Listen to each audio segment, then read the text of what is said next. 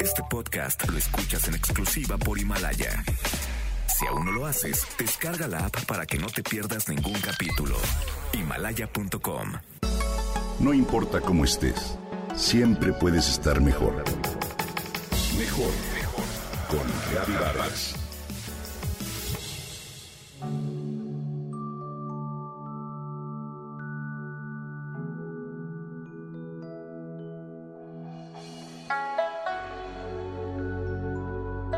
Un día, el gran maestro Zen, Thich Nhat Hanh, preguntó a sus alumnos, ¿qué es para ustedes lo sagrado?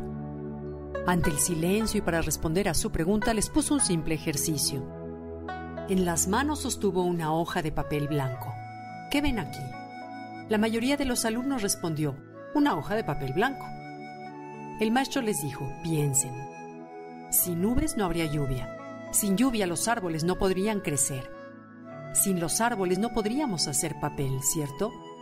Bueno, si continuamos analizando, podemos ver al leñador que cortó el árbol y que lo llevó al molino para transformarlo en papel. Ahora veamos el trigo. Sabemos que el leñador, a su vez, no puede existir sin el pan de cada día. Y por lo tanto, el trigo que se convirtió en pan también está en esta hoja de papel. Y el papá del leñador y la mamá están por igual en la hoja de papel. Cuando apreciamos las cosas de esta manera vemos que, sin todo lo anterior, la hoja de papel no existiría. Y si revisamos de manera más profunda podemos vislumbrar que nosotros también estamos en ella. Este razonamiento muestra de qué manera y con qué intensidad todos y todo estamos conectados. Pero, ¿qué es lo sagrado? Tendemos a pensar que lo sagrado es ajeno al mundo de hoy, que tiene que ver con ciertos espacios, rituales, oraciones o ceremonias. Voltea a tu alrededor. ¿Ves a tu perro? ¿Un árbol? ¿Una planta? ¿El cielo? ¿Un ser querido por nombrar lo más obvio e inmediato? Todo es sagrado. Veamos por qué. Desde niños nos enseñaron a entender lo sagrado como algo fuera de nosotros, lejano en el cielo, en el altar, en la sinagoga, en las montañas, en la Meca o en Dios. Lo sagrado es la manera en que nombramos aquello que no comprendemos por su grandeza y misterio, aunque intentamos percibirlo y encontrar palabras que se acerquen a su significado. El ejercicio de la hoja blanca nos muestra que lo que llamamos sagrado es una especie de red de hilos invisibles pero refulgentes que conectan a todos con todo de manera constante y que gracias a elementos insignificantes a primera vista, la vida, nuestra vida, es posible. Basta que la lluvia deje de caer para que el mundo entero deje de vivir. Eso la convierte en un elemento sagrado, ¿cierto?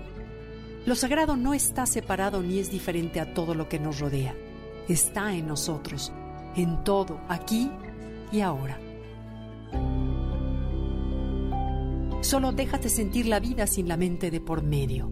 Que tu corazón lata, los pulmones respiren, siente, ve, oye, saborea y muévete. Estos son regalos que a diario recibimos del misterio que podemos llamar sagrado.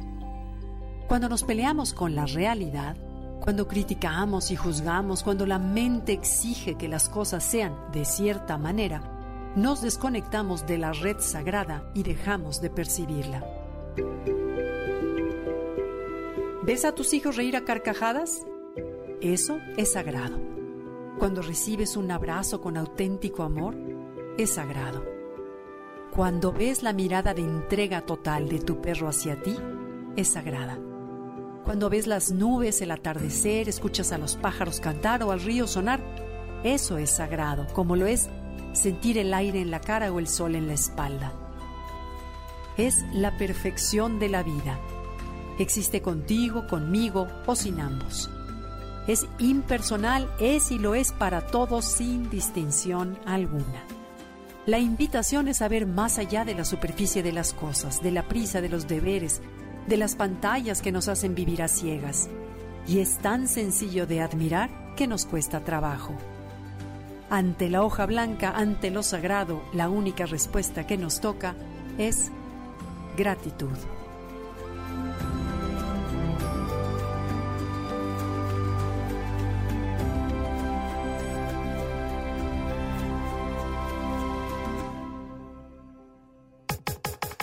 Comenta y comparte a través de Twitter. Gaby-Vargas. Gaby-Vargas. No importa cómo estés, siempre puedes estar mejor. Mejor, mejor. Con Gaby Vargas. Este podcast lo escuchas en exclusiva por Himalaya. Si aún no lo haces, descarga la app para que no te pierdas ningún capítulo. Himalaya.com